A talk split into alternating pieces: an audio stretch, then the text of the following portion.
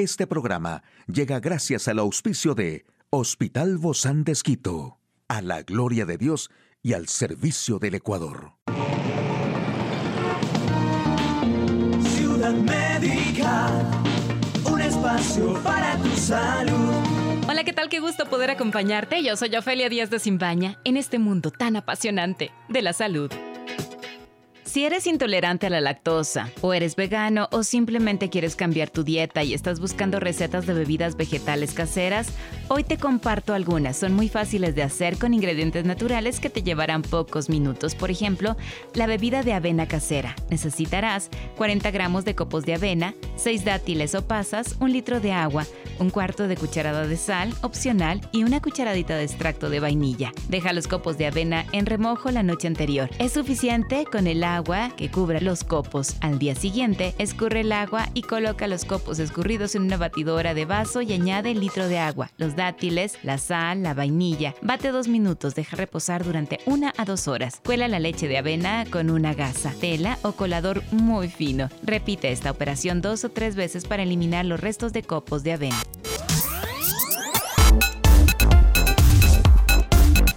El detalle más actual en el campo de la salud, la música alta de auriculares y AirPods puede ensordecer a millones de jóvenes. La factura del COVID-19 en cáncer en Europa, un millón de casos sin diagnosticar. Y estos son los efectos secundarios de ponerte la vacuna del COVID y la gripe al mismo tiempo.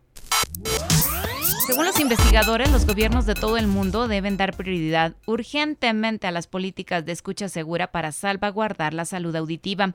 Más de mil millones de adolescentes y jóvenes corren el riesgo potencial de padecer pérdida de audición debido al uso de auriculares y audífonos y a la asistencia a locales con música a un volumen muy alto. Así lo concluye el análisis publicado en la revista de acceso abierto British Medical Journal.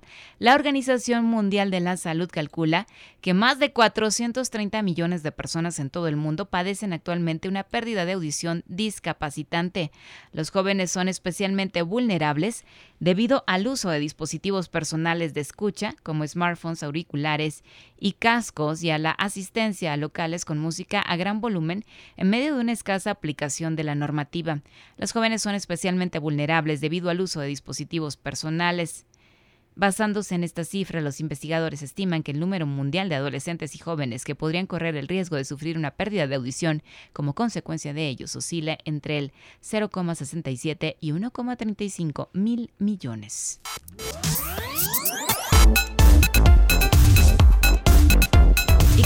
De un millón de diagnósticos de cáncer perdidos en toda Europa en los últimos dos años. Se prevé que el impacto de la pandemia de COVID-19 retrase los resultados en cáncer en Europa en casi una década. La factura del COVID sobre el cáncer es una bomba de relojería. Un informe que se publica en The Lancet Oncology advierte de algo que organizaciones como la Sociedad Española de Oncología Médica o la Asociación Española contra el Cáncer llevan ya tiempo avisando. El impacto de la pandemia de COVID-19 puede retrasar los resultados del cáncer en Europa en casi una década debido a que ha habido un millón de diagnósticos de cáncer perdidos en toda Europa en los últimos dos años. Los resultados de un estudio publicado en JAMA Oncology muestran que el 80% de las mujeres tratadas seguía con vida 10 años después de haber recibido la vacuna, 5 años más de lo que se logra con las terapias existentes. La equidad de género en la investigación del cáncer es otra brecha crucial identificada por esta comisión. Con la baja de temperaturas y la llegada del invierno se intensifica la campaña de vacunación. Estos son los efectos secundarios que pueden acompañar a la inoculación de la doble vacuna debido a la dosis de refuerzo del COVID que se recomienda para personas mayores de 60 años o pacientes de riesgo. Por los efectos secundarios que pueden acompañar a la inoculación, es normal que algunos receptores sientan cierto temor por los síntomas adversos que la doble vacuna pueda provocar. Efectos secundarios de la doble vacuna de COVID y gripe como dolor en la zona del pinchazo, cefalea, fiebre leve, posible inflamación de los ganglios linfáticos. Los efectos secundarios leves aparecen durante las primeras 24 horas. Este tipo de afecciones pueden aparecer posteriores a la inoculación y pueden durar 1 a 5 días. Hoy en Médico Directo hablaremos de algo muy práctico en nuestra vida cotidiana y que todos, todos lo necesitamos, cómo gestionar las emociones. ¿Quiere saber usted más de este tema? Lo invito a que nos acompañe. Una charla amigable con nuestro invitado. Y bueno, parece que este tema nos da así como anillo al dedo porque constantemente pasamos por fluctuaciones en nuestras emociones y necesitamos saber controlarlas, necesitamos salir a flote con esto y a pesar de que a veces nos sentimos como un bicho metido en la tierra porque no actuamos de la manera más adecuada, oye, queremos aprenderlo. Gracias a la doctora Andrea Samaniego, ella es psicóloga clínica del Hospital Bozán de que hoy está lista para prestarnos esa mano de ayuda. Bienvenida. Gracias, Dofe, por la invitación. Y sí, como bien lo mencionas, las emociones son, son sensaciones, son situaciones que se nos presentan en el día a día. Entonces, no hay un momento en el cual no estemos sintiendo algo. Y aquí entra todo este papel de las emociones. Entonces, bueno, primeramente sí quisiera definir así eh, breve el tema de qué son las emociones. Entonces, las emociones son respuestas o reacciones fisiológicas de nuestro cuerpo frente a cambios o estímulos que aparecen en nuestro entorno o en nosotros mismos. Entonces, por ejemplo, a veces tal vez estamos viendo alguna película, esa película nos recuerda algo de nuestra infancia, de alguna relación, de alguna situación puntual, esa situación ya nos genera una emoción y por ende esta emoción también nos va a generar una conducta. Entonces es importante un poco que eh, tener en cuenta que las emociones se experimentan a través de estos cambios fisiológicos, cognitivos y conductuales. Entonces hay una construcción ahí por detrás de las emociones que tiene como que todo este engranaje. Y podríamos decir, no, o quizá no podríamos decir ni que son buenas ni que son malas, ¿no? Porque son parte de nuestras expresiones. Exactamente, justo de eso también quería hablarles más adelante en función de esto, de, no clasificarlas.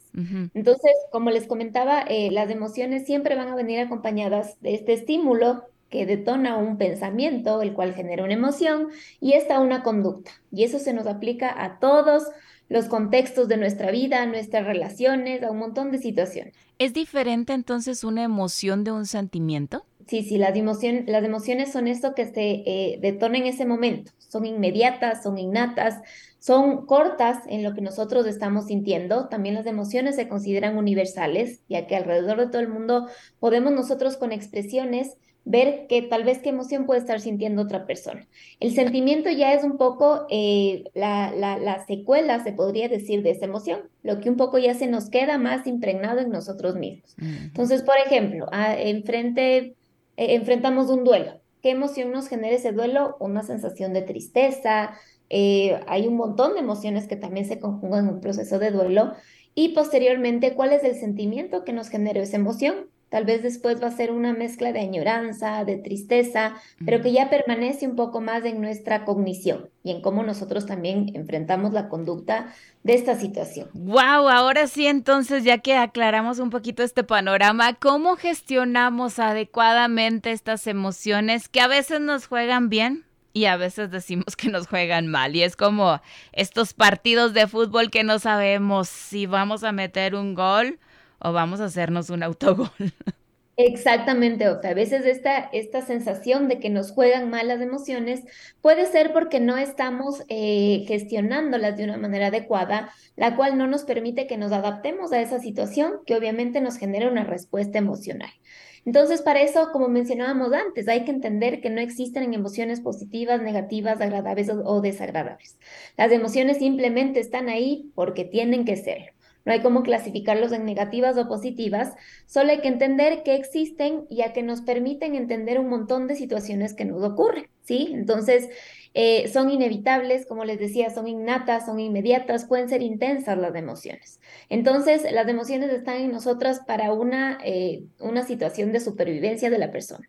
Por ejemplo, ante una situación que nos genere miedo, que el miedo se nos active como la emoción, nos ayuda a que nosotros sepamos cómo enfrentar esa situación. ¿Sí? Entonces, a veces hay ciertas, ciertos mecanismos de defensa en función del tema del miedo que nos pueden preparar para actuar en función de esa situación de miedo, para huir, justamente para proteger nuestra integridad o para luchar en frente, eh, eh, para enfrentarnos a esa situación.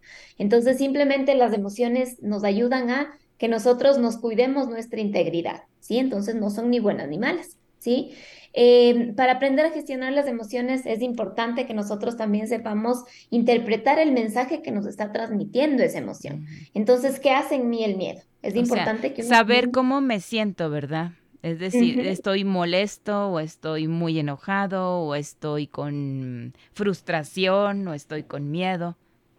Exactamente. El tener como que ese vocabulario amplio en función de las emociones nos va a permitir que cada uno reconozcamos, a ver, ¿qué me está pasando? ¿Es miedo? ¿Es ira? ¿Es enojo? ¿Qué es esta sensación que estoy teniendo en mi cuerpo? ¿Sí? Entonces, es importante también que nosotros nos permitamos sentir esas emociones para gestionar. A veces culturalmente estamos eh, con esta tendencia de reprimir esas emociones, entre comillas, negativas, como son el tema del miedo, de la tristeza.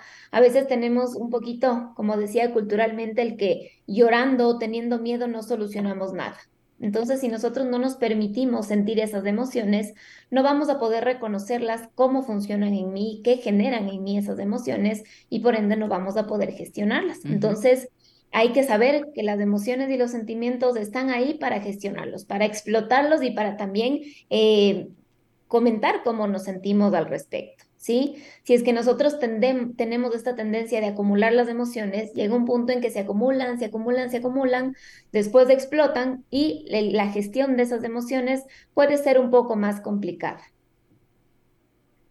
Sí, también eh, es importante un poco observar qué hace la emoción en mí.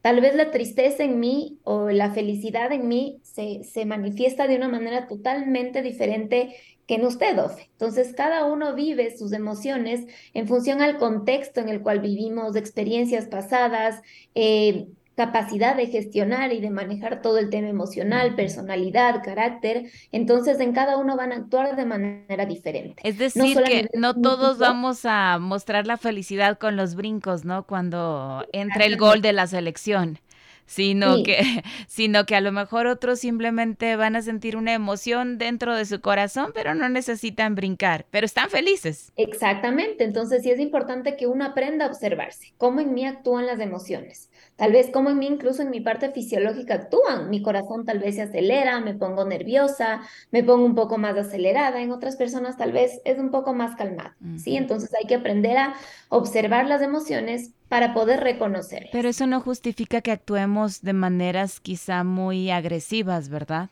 Y que afecten al otro. Exactamente, ahí es el punto hasta que, eh, hasta dónde yo llego a manejar esas emociones y a regular las mismas para que estas, esta conducta que se genera a través de la emoción no sea una conducta desadaptativa. Porque tal vez por la alegría de festejar un gol, no voy a lanzar cosas, no voy a romper algo por esa alegría, ¿sí? Eso sería tal vez ya una conducta un tanto desadaptativa. Entonces, sí es importante observar yo cómo estoy actuando.